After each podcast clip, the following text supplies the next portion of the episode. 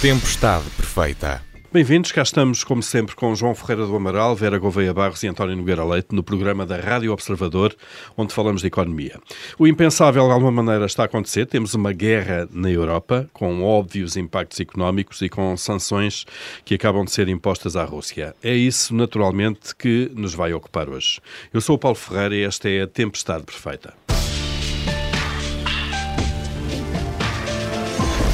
Vamos começar pelas sanções impostas à Rússia, então. Começaram timidamente, mas pacote após pacote as medidas uh, foram endurecendo. Vera Gouveia Barros, como é que olha uh, agora para aquilo que é o estado da arte, com as sanções mais fortes, nomeadamente uh, a exclusão de uma parte do sistema financeiro russo do SWIFT, o sistema de mensagens que permite as trocas interbancárias, e, sobretudo, o congelamento de reservas do Banco Central no exterior? Pois nós agora começamos de facto a ver alguma eficácia destas medidas. Se bem que eu acho que nós podemos olhar para isto sob duas perspectivas. Nós podemos olhar para esta da eficácia, onde é que magoa, como é que magoa e depois que impacto é que isso tem no, no comportamento de, de Putin e da Rússia. Também podemos olhar para isto sob uma questão do princípio que é o de, independentemente da eficácia, eu não me quero relacionar com um país, com um governo que tem determinada atitude. E aquilo que nós temos, eh, nós temos discutido é que, uh, naturalmente, esta questão das sanções uh, também, em certa medida, prejudica o sancionador. Mas, provavelmente aliás, na minha perspectiva, isso justifica-se pela tal questão de, de princípio. É, é, como alguém que está desempregado e, e, rejeita um emprego numa empresa que se sabe ser, uh, por exemplo, uh, exploradora de povos uh, no mundo. Ou, ou, ter práticas ambientalmente condenáveis. Portanto, isso vai, vai, vai me prejudicar mas eu faço isso por uma questão de, de princípio. Uhum. Nós, nestas sanções, ah, vamos dizer, a, a, Rússia já estava sujeita a sanções desde, desde que tinha ah, anexado a Crimeia, portanto, também neste não há assim propriamente nenhuma.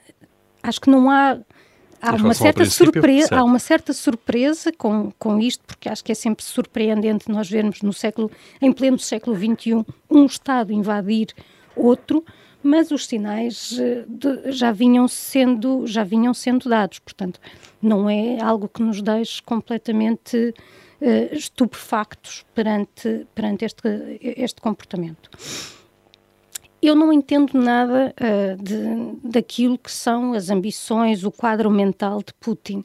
E, nesse sentido, tenho alguma dificuldade em compreender como é que se o atinge.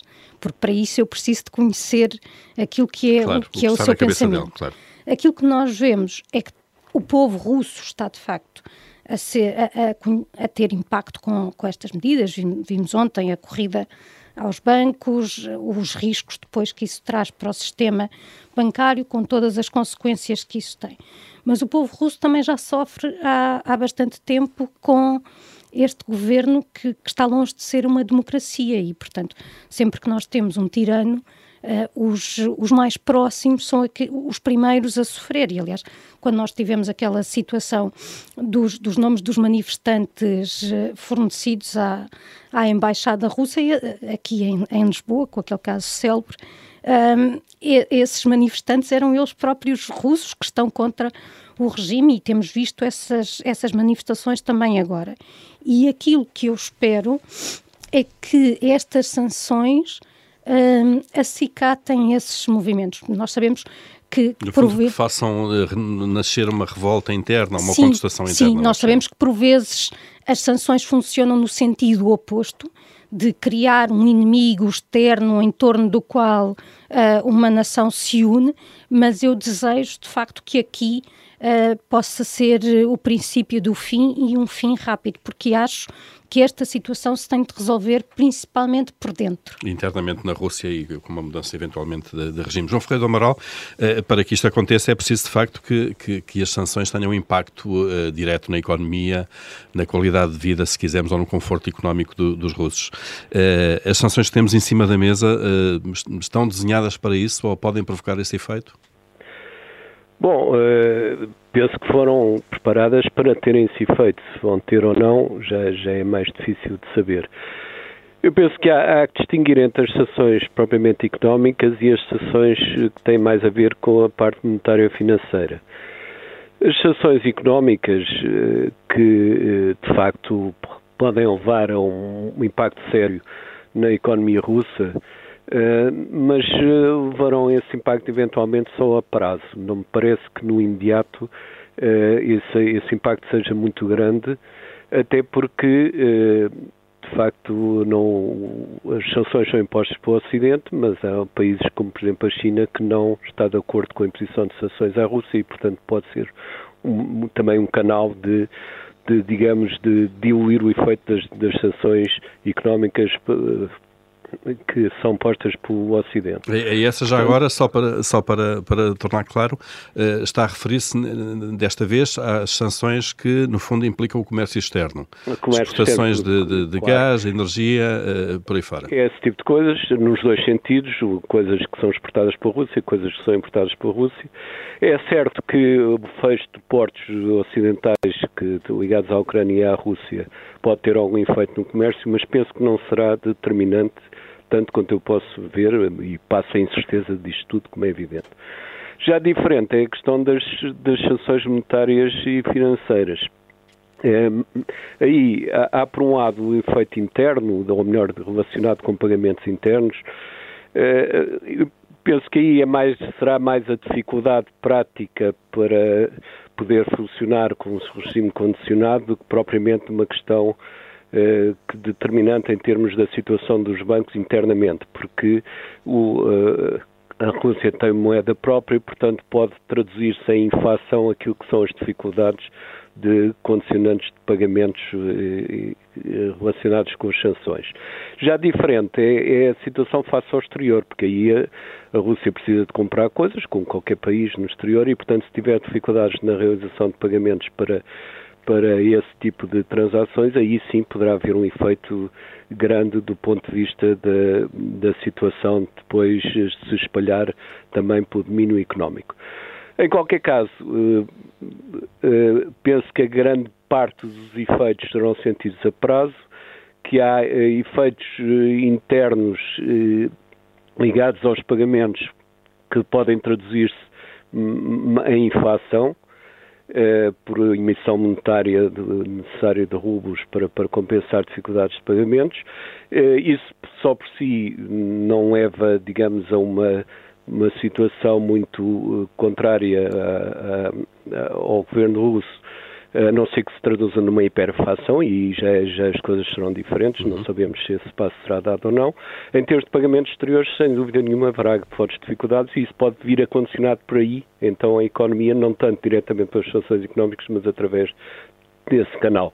Uh, e, portanto, é aquilo que eu, que eu vejo neste momento como possível de dizer, porque nestas situações a certeza, como digo, é sempre muito grande. E claro. qualquer, qualquer efeito que à partida se poderia esperar moderado, pode descambar numa, numa crise grave. Portanto, não, não, sabemos neste momento se isso será o caso ou não. Em qualquer caso, eh, é uma pressão grande, sem dúvida nenhuma, e, e a meu ver, eh, necessária para, para ser mais um fator para dissuadir a Rússia de, deste tipo de comportamento. É, é, evidente também, do meu ponto de vista, que eh, as sanções direcionadas, digamos, para membros da elite do ciclo dirigente uh, russo podem ter o seu efeito, uh, não em todos, mas em alguns, e isso pode também ajudar mas não sei se será determinante neste, neste, neste Aí eh, ajudaria talvez com a pressão que estes, que os atingidos podem ter em relação a Exatamente, agora provavelmente eles também já se souberam defender, portanto não sei, claro. ninguém sabe exatamente neste momento qual, qual será esse impacto. Muito bem, António Nogueira Leite, como é que olha para isto tudo e de facto para, para o impacto na Rússia, na economia, no sistema financeiro russo deste, deste pacote de sanções? É, eu penso que para o sistema financeiro eh, as, eh, enfim, as sanções até vão ter algum impacto no curto prazo e já estão a ter, porque já, já tivemos notícias de que a filial europeia do maior banco russo, pelo menos, foi indicada pelo, pelo mecanismo uh, de resolução da, da, da, União Europeia como estando uh, em situação de, de falência, ou, ou, muito provavelmente em situação de falência. Depois não dei seguimento, mas isso foram notícias uh, de domingo à noite no site do mecanismo de, de resolução e que depois apareceu em várias uh, agências. mas aqui assim, eu penso que muito importante, mais do que o, o SWIFT, Uh, e, portanto, a, a, a, impossibilidade de acesso de uma série de grandes bancos russos uh, ao mecanismo de, de, pagamentos interbancário, eu penso que aqui a questão das reservas e do congelamento das reservas é importante, porque à data uh, da imposição das sanções, aproximadamente metade estavam em países, embora só tivessem 7% nos Estados Unidos, estavam bastantes no Canadá e estavam muitas em países europeus a maior parte das reservas do Banco Central, 50% eh, das reservas do Banco Central da Rússia estavam na Europa. Eh, em países eh, da zona euro e da NATO que vão, que aderiram ao pacote de, de sanções. Ora, isso uh, torna uh, o, a Rússia, através do seu Banco Central, incapaz de apoiar o rublo, o que obviamente, e a situação é conhecida, isso fomenta ataques especulativos, até a sua própria antecipação levou a uma quebra significativa logo no primeiro dia, uh, uma desvalorização muito grande do rublo. Por outro lado, algumas emissões que foram feitas foram feitas com o dobro do desconto, houve emissões de primeiro, de, enfim, de de, de, de, uma instituição que seria uma instituição de primeiro nível da Rússia, em que uh, o, o, preço de emissão passou de um desconto de 33% para um desconto de 67%. Portanto, duplicou. Uh, eu acho que isto pode gerar corrida, vai gerar corridas a bancos e nós já estamos a ver, uh, a ver uhum, isso na Rússia. Isso, claro. Um outro ponto importante é que estas corridas a bancos não vão se possam e não vão ser apenas em moeda estrangeira a desvalorização do rublo uh, e as expectativas da inflação que as pessoas uh, têm ou que vão antecipando levam as pessoas a levantar depósitos para converter, uh, enfim, em, em, bens que são compráveis hoje, mas já com a inflação já não são compráveis à frente. Ora, para, para isto, se defender do aumento de preços futuro. Para se defender do aumento de preços. Ora, tudo isto vai acelerar do meu ponto de vista, a quer dizer, aumenta, e eu já agora posso dizer assim, assim com certeza, aumenta muito a probabilidade uh, de um surto inflacionista de difícil controle na Rússia. Ora, isso vai pôr problemas importantes, porque não nos podemos esquecer que o nível de vida médio da Rússia é relativamente baixo, Uh, e que, uh, portanto, estamos a falar de um rendimento per capita em paridades de poder de compra que é pouco mais de um terço do português, e, e, portanto, o que nós estamos a falar é em algo eh, que vai, eh, na verdade, poder afetar muito, muitos russos, e, portanto, a expectativa é que isso gere um ambiente que leve Uh, o governo da Rússia, em particular o, o seu, a pessoa que, que, em última instância tem todo o poder na Rússia, a tomar uh, decisões mais consentâneas com o direito internacional, com a paz, com a ordem uh, económica, política e social em que as nações devem viver umas com as outras eh, e, portanto, parar estas ações belicistas que têm tido. eu acho que as, o pacote é um pacote ambicioso. É evidente que nem tudo se resolve por sanções económicas. As, as sanções económicas são um coadjuvante pelo impacto que têm. É muito aborrecido porque penalizam o povo russo e penalizam os, o, o, povo dos países que as lança, ainda que em menor grau, uh, e, e, não propriamente quem uh, toma as decisões.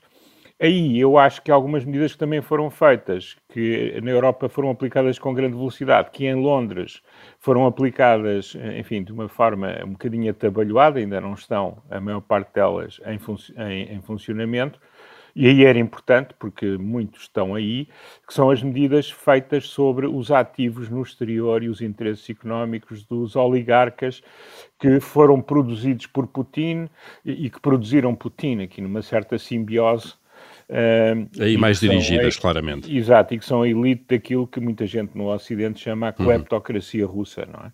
E, e, e, portanto, essas são muito importantes não pela dimensão, mas porque são focalizadas em pessoas que podem ter alguma, alguma influência, influência sobre, Putin. Sobre, sobre Vladimir Putin. Muito rapidamente, nesta primeira parte ainda, eh, eh, Vera, será que vamos assistir, com a reação que temos visto de, de Moscovo, uh, tentar, obviamente, mitigar o efeito destas, de, destas medidas, proibindo a, a, venda de ativos por parte de estrangeiros, ativos no, nos mercados, será que vamos ter aqui uma Rússia mais fechada sobre ela própria em termos económicos, um regresso um bocadinho à, economia soviética?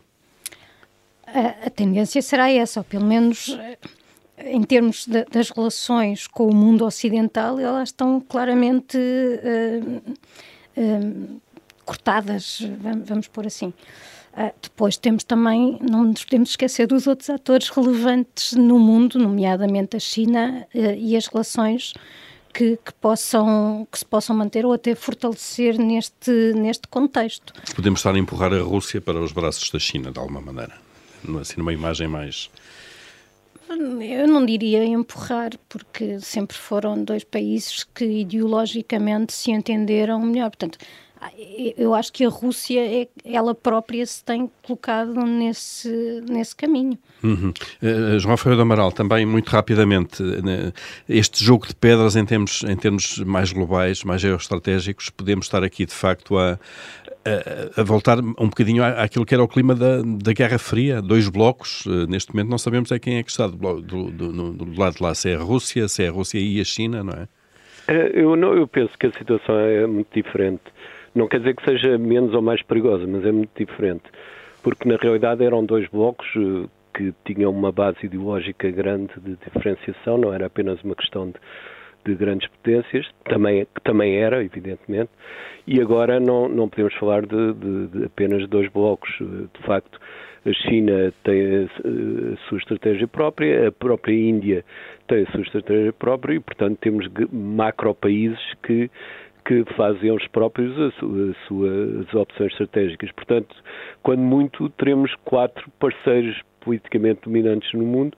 Uh, para já, para já, já é o início dessa situação e mais será assim no futuro.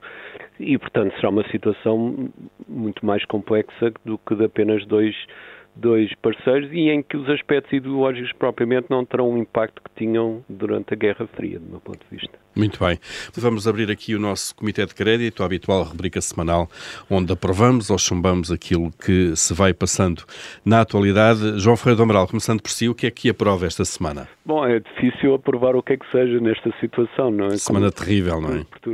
Mas, mas enfim, eh, pelo menos eh, antes eh, enfim, dos efeitos desta guerra, que, que ainda não sabemos quais serão, a economia portuguesa continuava a, crescer bem e os indicadores que, que, surgiram continuaram a ser bons, nomeadamente agora também nos serviços e no, no próprio comércio. Portanto, eh, essa era a situação pré-guerra, digamos. Muito bem, portanto, os indicadores que, que, que, que, saíram agora, mas que de facto refletem essa situação ainda antes do conflito. conflito. Eh, estamos a falar do PIB, que, que PIB confirmado 4,9. indicadores sobre o comércio e o retalho, de outros indicadores sobre serviços mais ligados ao turismo e ao alojamento. Portanto, tudo isso estava a funcionar bem. Uh, veremos agora no futuro. Vamos ver o impacto disto. António Nogueira Leite, o que é que aprova esta semana? Eu aprovo algo que gostaria que tivesse acontecido sem a causa que o motivou, eh, mas que eu penso que pode ser muito importante para o futuro, de, eh, é certamente muito importante para o futuro do, do Bloco Europeu. Uh, e acho que temos que falar cada vez mais assim, independentemente de, enfim, das diferentes nacionalidades e dos interesses próprios de cada Estado. E que tem a ver com a mudança uh, de 180 graus uh, da política externa alemã. A Alemanha foi um país que nos últimos anos tem arrastado os pés em termos de ter forças armadas que sejam minimamente dissuasoras uh, de, dos outros, de eventuais riscos, que são alemães, mas que são comuns aos seus parceiros na União Europeia. Uh, por outro lado, tem tido uma política de grande apaziguamento e de não ligar, uh, achando que no fim do dia isso nunca teria relevância, uma crescente dependência energética perante a Rússia, e estes factos levaram a um discurso do chanceler uh, alemão, Schulz, na última, na última semana, que foram de facto, no último fim de semana, que foram de facto uma mudança histórica na política externa alemã dos últimos 20 anos. E eu acho que isso é importante para a Europa, porque a Europa tem que ser mais senhora da sua segurança Uh, e a Europa tem que perceber que não pode ficar economicamente dependente, e em particular em áreas tão sensíveis como a energia, uh, de regimes que eu porei assim são uh, de difícil leitura em termos das ações que podem fazer com o ascendente que possam ter sobre a Europa. E, portanto, eu acho que para o futuro da Europa, havendo futuro na Europa, isso foi uma decisão muito importante, porque a Alemanha era aqui o contravapor uh, ao movimento que em muitos países da Europa estava a ser pensado e feito no sentido de assegurar as condições para a independência do bloco da União Europeia. Nomeadamente o, reforço do, do investimento em, em, defesa da parte da Alemanha, Sim. para 2% do PIB. A Alemanha tem um dos exércitos mais mal equipados entre os países grandes da União Europeia.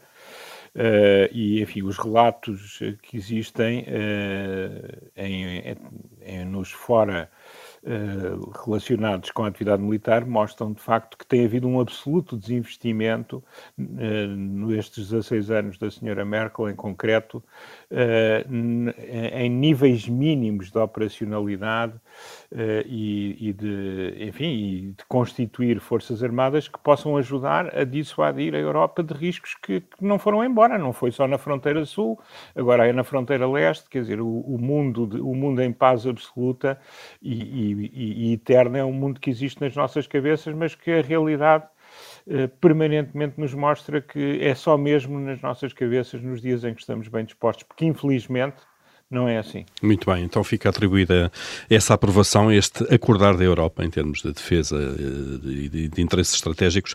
Vera Gouveia Barros, eh, o que é que aprova esta semana? Eu vou aprovar também algo relacionado com a, com a União Europeia, mas mais no, na forma como uh, facilmente chegaram a um entendimento, e nós sabemos que tantas vezes uh, as diferenças entre países que compõem este espaço surgem nas alturas difíceis, mas uh, neste momento foi possível todos chegarem a um acordo facilmente e, e saúdo isso como, como um exemplo da, da, das virtudes da construção europeia. É.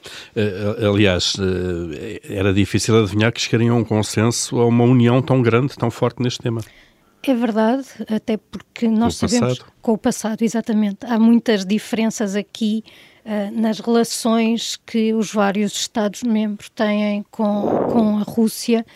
Uh, e, mas já tínhamos tido também bons sinais a quando da, da pandemia e agora temos aqui mais um para alimentar a nossa, a nossa esperança neste projeto. Muito bem, estão atribuídas então as aprovações desta semana. Vamos para os chumbos. Uh, João Ferreira do Amaral, o que é que chumba esta semana?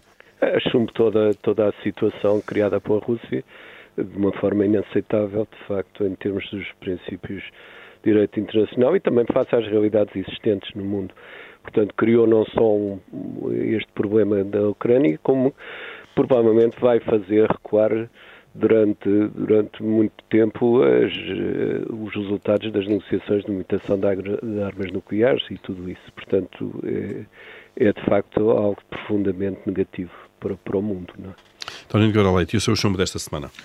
É exatamente o mesmo do João Ferreira do Amaral. Uh, toda a situação que foi criada, e em particular uh, a ação da, da Rússia, e mais do que da Rússia, do, do tirano que está no topo da Rússia, Rússia o Sr. Vladimir Putin, uh, que já ousou dizer por duas vezes a sua disponibilidade para criar um holocausto nuclear, o que me parece que é de uma gravidade extrema eu vou fazer 60 anos este ano uh, enfim, e nunca tinha ouvido um dirigente político falar de uma forma tão desabrida uh, do instrumento nuclear. Uh, e, portanto, eu acho que isso é particularmente grave. Não tenho nenhum poder, nenhuma capacidade, mas não deixo de atribuir a minha nota mais negativa possível a quem é capaz de fazer essas ameaças. Eh, dá, dá a ideia que até dá, dá saudades da, da, União Soviética e da estabilidade que eles tinham a esse nível, não é? E contenção, Sim. de alguma maneira. Eh, enfim, nós vivemos esse período, eh, todos nós aqui, a Vera menos, mas todos nós vivemos esse período e todos nós sabemos que uh, não havia uh, o risco uh, de insensatez que existe neste momento. As posições estavam bem firmadas, mas havia um respeito pela, pela vida das pessoas, quer dos próprios e dos outros, que este senhor aparentemente não tem. É verdade. Vera Gouveia Barros. Bom, naturalmente também chumbo este comportamento de, da Rússia e em particular de Vladimir Putin, mas uh, o meu chumbo vai para algo mais uh, vai, vai para uma para uma outra questão, embora seja fácil chumbar isto uh, agora em, em 2022 e que tem que ver com algo que o António já referiu, que é a Europa, e em particular a Alemanha, ter se colocado numa excessiva dependência face à Rússia. Deixem-me dizer que, que, eu percebo, em certa medida, um, a atitude, porque se nós pensarmos a, a União Europeia foi construída na altura enquanto, enquanto comunidade, precisamente nesta lógica de que vamos colocar em comum interesses de países que andaram a guerrear nas últimas décadas. E, portanto, Era uma lógica integradora. De integradora. De e, portanto, posso compreender que que eventualmente tenha sido essa a opção estratégica de uh, trazer a Rússia para, para, para o comércio internacional, para estas relações e com isso um, ehm, até favorecer uh, alguma, alguma democratização do país. Portanto, hoje em dia é bastante fácil dizer que essa, que essa estratégia uh, falhou e, e atribuir-lhe o meu chumbo. Muito bem, está chumbada então essa excessiva dependência que a Alemanha, em termos económicos. Uma complacência. Complacência, sim. A vários domínios.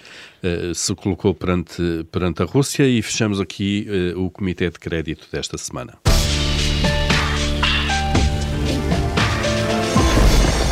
Vamos então seguir com esta tempestade perfeita. Já falámos aqui das sanções impostas à Rússia e do impacto eh, previsível que isso poderá ter lá na economia, no setor financeiro e, na, na, se quisermos, no nível de vida da população russa.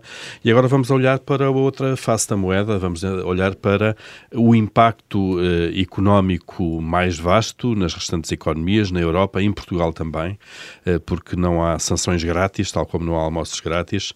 Mário Centeno, por exemplo, exemplo, veio eh, por estes dias eh, falar uh, da possibilidade de entrarmos num ciclo de estagflação, isto é, uh, preços mais elevados, inflação com uh, algum abrandamento do crescimento económico.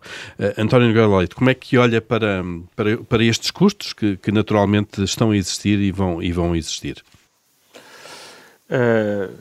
Como aliás já tinha dito também, e agora o, o Paulo também uh, explicou, há, há, sempre custos para os sancionados e para os sancionadores, uh, porque isto é um sistema em que há aqui um feedback importante das medidas que nós tomamos. Ora, eu penso que, uh, global, para além de impactos diretos e circunscritos, empresas que tenham grandes relações com a Rússia, uh, agentes económicos individuais que tenham relações importantes com a Rússia ou que dela dependam, todos esses vão ter, vão concentrar em si perdas que poderão ser muito significativas. Mas, no geral, uh, com o impacto das sanções, a redução do mercado russo uh, e a redução das oportunidades na Rússia e, e, e, também algum desvio que possa ser feito para outras geografias, é evidente que a maior parte dos países da Europa e América do Norte, e não só, Uh, por arrastamento e dada a dimensão uh, muito grande destes dois blocos, uh, vão necessariamente ter consequências em termos do perfil da retoma que, que nós eh, estávamos a iniciar. Eh, porque, eu digo iniciar, já retoma alguns meses, mas nós gostaríamos que esta retoma, como sempre, se prolongasse, ou esta recuperação se prolongasse durante anos e, se, e não, e se reforçasse. E é por isso que temos, temos a famosa bazuca. Agora, se calhar, temos que encontrar um nome menos bélico para, para, para esse, eh, para esse mecanismo. De repente de, ficou de, politicamente incorreto. Investimento claro. público, exatamente. investimento público e privado. Mas uh, o, o, que. A questão é que nós estávamos a começar a ter, notoriamente nos Estados Unidos e em alguns países europeus, e aliás, temos falado isso no programa, temos a noção de que não temos um mero ajustamento temporário de preços preços por razões de natureza logística né, em função da pandemia, que entretanto ainda não acabou totalmente, embora nós deixássemos felizmente pensar no assunto, Uh, e por outro lado, mas infelizmente pela razão pela qual uh, deixamos de pensar no assunto, uh, mas dizia eu, há aqui a ideia de que enfim, há, podemos estar já perante uma situação de inflação e, em algumas geografias, isso é dado como adquirido, tanto mais que, o, que os bancos centrais já começaram a tomar medidas, e, nomeadamente, a Reserva Federal Americana. Ora, uh, o que eu acho que tudo isto vai causar na Europa é que, com o impacto negativo, nós podemos ter, uh, agora no curto e médio prazo, uma situação em que vamos notoriamente crescer menos, vamos ter problemas de natureza orçamental, porque crescendo menos temos menos receitas do que aquela que estávamos a esperar. E, e, algumas despesas também são, uh, funcionam em função, uh, nomeadamente, de segurança social. Espero que não tenha para já um impacto significativo. Admito que não. Eh, mas temos, vamos ter uma situação mais difícil e, sobretudo, o Banco Central Europeu não vai agora tomar medidas para baixar a inflação porque, entretanto, o, o crescimento já não está lá. E, portanto, aquilo que foi dito, uh, que, enfim, assumiu uma proporção enorme na Europa e nos Estados Unidos e noutros países, mas em concreto nestas economias que eu conheço melhor, uh, nos anos 70, no final dos anos 70 e início dos anos 80, uh, imagino, uh, e, e, estou bastante convencido disso, com uma dimensão diferente, muito mais mitigada, mas nós podemos ter uma situação em que temos inflação e a economia não cresce, portanto, a chamada estagflação de que falou o governador do Banco de Portugal. eu acho que isso é perfeitamente possível uh, e acho que a probabilidade de ocorrência aumentou uh, com a necessidade de tomar medidas que esperamos causem verdadeira estagflação e a muito mais breve trecho na Rússia. Foi isso a razão. Uh, o que se quis provocar na Rússia foi estagflação, com inflação elevada ainda por cima. Muito bem. Vera Gouveia Barros, como é que olha para, para esta mudança súbita na, na, naquilo que eram as perspectivas económicas? Na última semana muita coisa mudou, não é? Mudou alguma coisa, sim. Nós tínhamos vindo a falar de, de inflação e agora esse cenário hum, adensa-se, sobretudo por via dos custos da, da energia. E, e, isso, como aprendemos, representa um choque negativo na produtividade e, portanto, podemos ter a tal situação de que falava Mário Centeno de combinarmos duas coisas que nos desagradam. Por um lado, inflação, subida generalizada dos preços, mas em que essa subida generalizada dos preços não decorre de um aumento de procura que tem subjacente um, um aumento de rendimento. Pelo contrário, podemos ter claro. crescimento económico uh, próximo de zero. Um, e, e, e, portanto, nesse, nesse contexto, vamos, vamos ver como, como é que vão atuar os, os bancos centrais, porque nós sabemos, eh, no caso específico do, do BCE, que o, o, seu, o seu objetivo é o controle da inflação. Suponho que com esta liderança, esse controle de inflação não será totalmente cego à parte do, do crescimento económico. Um, e, e, para a Europa, para o mundo ocidental, parece-me que serão essencialmente estas, estas as consequências naquilo que se costuma chamar de impacto económico, porque na verdade como eu costumo, eu, eu, costumo frequentemente referir o facto de Adam Smith, que é o pai fundador da, da ciência económica, antes do seu mais, da sua mais conhecida obra sobre a riqueza das nações, ter publicado uma outra chamada Teoria dos Sentimentos Morais, onde diz que o ser humano não é indiferente à fortuna ou desgraça do seu semelhante, dos outros seres humanos. E, portanto, tomando isso e, e, e subscrevendo essa posição, acho que não há maior custo, e vou chamar-lhe económico, do que todo o sofrimento Sem que dúvida. nós estamos a assistir, uh, sobretudo para os ucranianos. Absolutamente claro, isto é, não estamos aqui a, a, lamentar os eventuais meio ponto ou um ponto do PIB e a colocar isso ao mesmo nível da, daquilo que se passa na Ucrânia, como é evidente. Agora temos é que também olhar para estas coisas, sem qualquer dúvida. João Ferreira do Amaral, hum, eh, deve andar toda a gente a refazer contas neste momento. Bancos centrais, governos, ministros das finanças, não é? Porque... Sim, eh, de facto vai haver com certeza mudanças, mas claro, nestas situações a incerteza é grande, mas devemos estar preparados para, para de facto efeitos negativos também do, do nosso lado.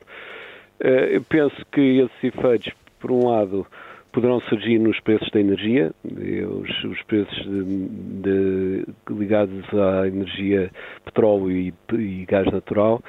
Uh, houve uma subida grande, mas que de certa forma no petróleo já desceu um pouco. Portanto, uh, penso que em qualquer caso poderemos esperar algumas dificuldades nos mercados energéticos e embora nós não estejamos dependentes uh, aparentemente da da Rússia de forma significativa no gás, também isso pode se refletir depois nos preços que nós eh, do que nós do petróleo e gás que nós adquirimos. Portanto, esse aspecto será um aspecto negativo. Mas também convém dizer que já enfrentámos vários choques petrolíferos, isso levou sempre a alguma redução de crescimento económico, mas eh, em geral nada que, que fosse de, determinante para, por exemplo, provocar uma recessão ou coisas desse tipo. Isso só se deu uh, no primeiro grande choque petrolífero, que já leva muitos anos, em 1973, uh, pela dimensão que foi. E eu penso que isto não, não está em causa agora uma dimensão tão grande nos aspectos energéticos, do, do aumento dos preços energéticos. O outro aspecto que me parece eh, importante ter em conta é o, o apoio aos bancos. Os bancos hum. provavelmente vão sofrer também por tabela das restrições que são impostas aos bancos russos e as dificuldades de pagamentos, etc. E, portanto, é importante que as autoridades monetárias, neste caso o Banco Central Europeu e depois também os bancos centrais nacionais, estejam atentos a que, de facto, é preciso eh, enfim, apoiar os bancos que sofram, por, eventualmente, claro. por, por questões deste tipo e até por queda de ativos e por, por, aí fora. Portanto, esse aspecto não tem a ver com a inflação. Eu estou de acordo com o António quando diz que o Banco Central Europeu não terá grande margem para para uh, fazer políticas uh, acomodatícias inteiramente ao, aumento de preços, mas neste aspecto de sustentação dos sistemas financeiros isso é fundamental e, portanto, seria uma tragédia que, que, não, que não se fizesse. Uh, em termos de, depois de efeitos mais a prazo, penso que eles não existirão propriamente para as nossas economias e será um efeito negativo eventualmente sobre a economia russa, mas no nosso ponto de vista, e em particular em Portugal, não me parece que estejamos dependentes de negativamente desses, desses efeitos. Portanto, uhum. a questão põe-se mais em relação ao imediato no mercado energético e em relação a à situação dos bancos que convém, evidentemente, apoiar. Aqui estamos, de alguma forma, defendidos por não termos uma interação económica muito forte com a Rússia, não, e, nem facto, o sistema financeiro é claro está há, muito há setores, há setores que provavelmente vão ir ao sofrer, que exportam para a Rússia, etc. Mas penso que, em termos da economia nacional do seu conjunto, não, não será por aí que serão os efeitos negativos uh, mais importantes. É? Muito bem, e vamos ter que Eu fazer contas disso mais à frente. António, muito rapidamente para irmos aqui à, uh, à tirania. Eu, eu, acho que para a economia portuguesa o efeito uh, mais imediato, mais óbvio, tem a ver com o impacto do preço do gás. Nós não estamos dependentes do gás do, do gás russo, mas o, o impacto do. Uh, mas vai haver subida de, do gás natural uh, no curto prazo e isso vai aumentar o impacto que já tem tido sobre determinados setores em Portugal. Aí vai acelerar e depois isso vai, obviamente, contaminar uma série ao, de preços e serviços. Exato, e, claro. e, ajudar ao impacto inflacionista e à tal possível estagflação de que o Dr. Centeno falou. Muito bem. Eh, e cá estaremos nós também para olhar para isso tudo à medida que for acontecendo. Para já, vamos aqui fechar eh, e peço-vos muita brevidade com eh, o momento de tirania. Vera Gouveia Barros, se mandasse esta semana? Bom, eu tirana não, porque para isso já basta o Putin, mas vou ter aqui um complexo. E a Albânia, não é? Sim, sim, isso no mundo há muitos, infelizmente.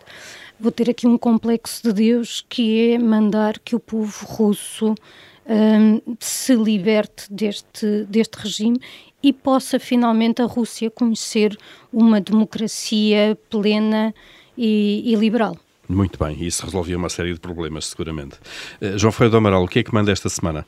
Eu lhe mandava que, apesar do choque, estamos todos chocados com a situação, se mantivesse cabeça fria para algumas decisões que podem ter efeitos negativos contraproducentes em relação àquilo que se pretendia. Dou um exemplo, uh, o reconhecer o, o, o, estatuto de candidata uh, da Ucrânia à União Europeia parece-me bem. Agora, queimar etapas para, para que a Ucrânia pertença à União Europeia parece-me profundamente errado por todas as razões. Portanto, penso que se saber até onde eh, é, há uma reação útil e, e legítima e momento e depois ou então deixar que os, os, aspectos emocionais tomem conta das decisões vai, vai uma diferença muito grande e é preciso saber fazer essa distinção. Pois dispensamos bem as escaladas de irracionalidade. E, exatamente. É? De parte a parte. Uh, António Nogueira Leite, uh, o que é que manda esta semana? Quer dizer, estou em linha, vou só usar palavras diferentes com aquilo que disseram uh, quer a Vera, quer o João. Eu, eu acho que é cabeça fria e determinação. Concordo com o João relativamente ao pedido da Ucrânia. Pode ficar com o estatuto para já e trabalhando as coisas como deve ser para o futuro, eh, com o estatuto de país em processo de adesão. Portugal já teve esse estatuto e todos os que entraram tiveram esse estatuto. Acho que o princípio está correto Acho que o princípio está correto, mas não vamos queimar etapas de um momento para o outro. Acho que tem que haver muito bom senso. E para a frente, enfim, era bom que o povo russo e que a Rússia também deixasse ter esta postura belicista. Isso só acontece sem o Sr. Putin. Uh, mais do que a sua clique, é ele em concreto que, que é, uh, enfim, neste caso não é o eixo do mal, é o mal. Uh, e, e, por outro lado, eu acho que era importante que a Europa aprendesse para o futuro que não vale a pena fazer como avestruz e não ver os sinais que há muitos anos muita gente foi chamando a atenção e que foram sempre sistematicamente desvalorizados uh, em favor, enfim, das boas relações económicas com a Rússia. Sem dúvida, até porque os problemas crescem e depois tornam-se mais difíceis mais de resolver. Difíceis. Sem dúvida. Está feito também então aqui o momento de tirania desta semana e fechamos aqui esta tempestade perfeita. Regressamos para a semana e até lá pode ouvir ouvir-nos uh, sempre em podcast nas plataformas habituais.